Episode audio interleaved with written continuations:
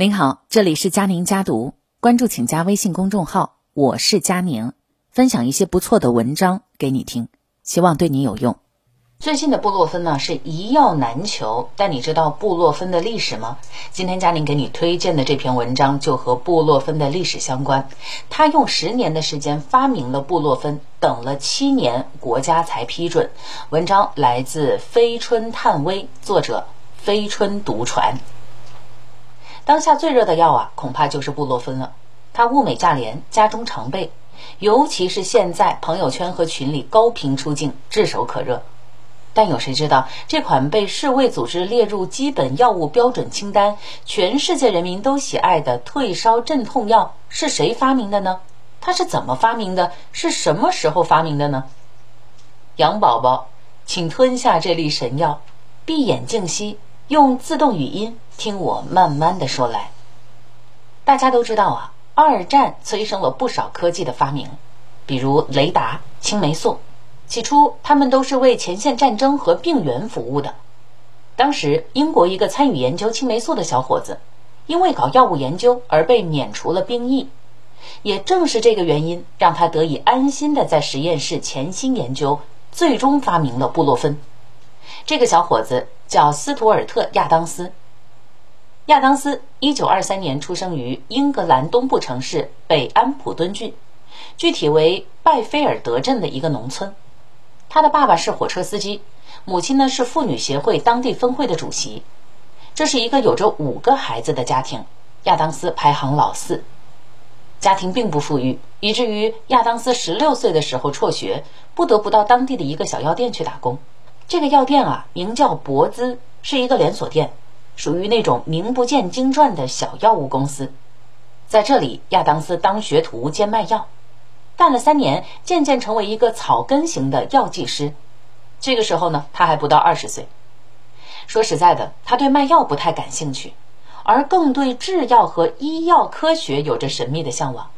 他想在这方面有所建树，于是，在博兹公司的资助下，他如愿以偿来到了诺丁汉大学深造。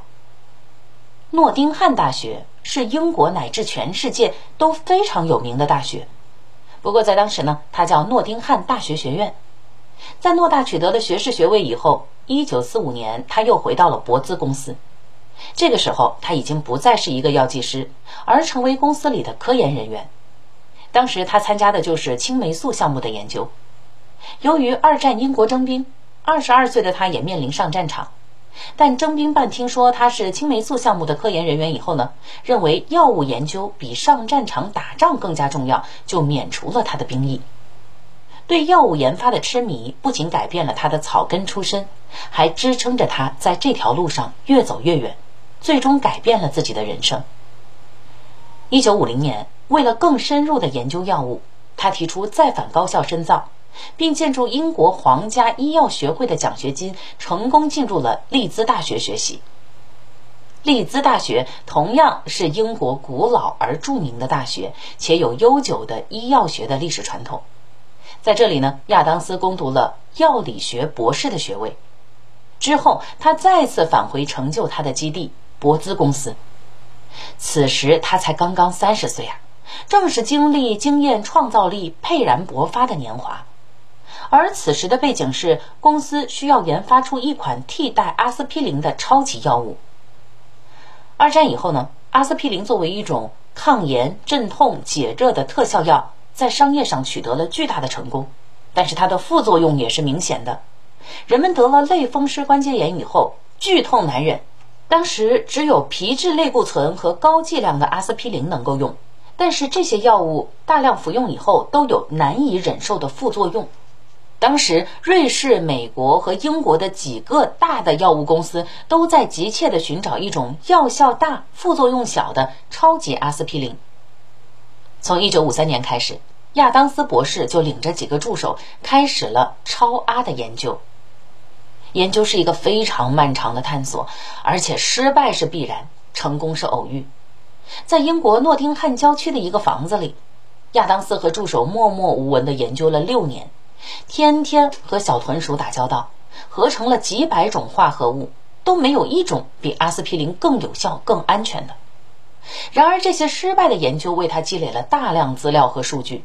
后来，他们调整思路，转而研究另外一种名字叫苯基丙酸家族的化合物，终于制出了一种叫对异丁基苯异丙酸的东西，发现了曙光。经过在人和动物身上的实验，它的药效是阿司匹林的三倍多，而且实验表明它还可以减轻发烧。一九六一年的十一月，他们把调制出来的这款药取名叫做布洛芬。第一剂量，亚当斯亲自试用。那天一大早，他要参加一个重要论坛的发言，而前一天晚上呢，主办方盛宴招待他，喝了不少酒，所以到第二天醒过来的时候，头还在疼。为了确保会上成功的演讲，他猛烈地吃了六百毫克的布洛芬，结果呢，脑子异常清晰。他欣喜若狂，向博兹公司报告了成果。一九六二年，公司把布洛芬定名为 ibuprofen，正式申请了专利。此时，距离他开始研究超级阿司匹林已经十年。博兹公司网站介绍，十年来，亚当斯团队合成了数千种不同的化合物，终于发现了一个布洛芬。取得专利只是成功的半步，想要惠及人类，方得国家批准呀。而一种新药能不能批量生产、上市使用，是有着极为严苛的考察的。一九六二年取得专利以后，公司申请了七年，才在一九六九年取得了英国的许可，将其列为风湿类疾病的处方药。又过了五年，美国也批准以处方药销售。这是亚当斯一生最高兴的时刻。他说：“能让布洛芬获得英国和美国这两个世界上最严格的药品监管国家的认可，是我实现目标。”到一九八零年，布洛芬已经成为英国排名第一的抗炎药。取得处方药销售许可的十四年后，即一九八三年，布洛芬在英国才被批准以非处方药。这个就意味着布洛芬终于可以投入市场销售了。美国在第二年也批准布洛芬为非处方药。专利期以后，布洛芬在各国生产，名字不尽相同，但是主要的成分呢一直都没有变。就这样，布洛芬从1953年开始研发了十年，等了七年，共用了十七年的时间，才成为抗炎、镇痛、解热的特效药。而用了三十年的时间才进入市场，走入寻常百姓家，成为全世界人民的家庭常备药。总结亚当斯的成功就两个字：痴迷。只要有志，伯乐和环境都会修来的。一九八三年，六十岁的亚当斯从博兹公司退休。从他十六岁时为公司打工算起，他一共为博兹干了四十五年。期间，公司两次送他到大学深造。而他也不负公司的栽培，研究出了布洛芬，为公司带来了巨大的利益，使博兹从一个名不见经传的小连锁店一跃成国际药物大公司。正可谓伯乐与千里马彼此互相成就。布洛芬的扬名使亚当斯在退休以后才越来越有名气。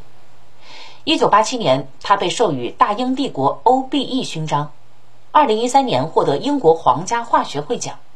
二零一五年，他在接受 BBC 采访的时候说：“他最高兴的就是全世界有数亿人正在服用他发现的药物。”而在被问及自己亲自服用药效实验时，他不在乎地说：“我从来都认为，在他人服用药物之前，自己应该是第一支药物的服用者。”二零一九年一月，亚当斯在英国去世，享年九十五岁。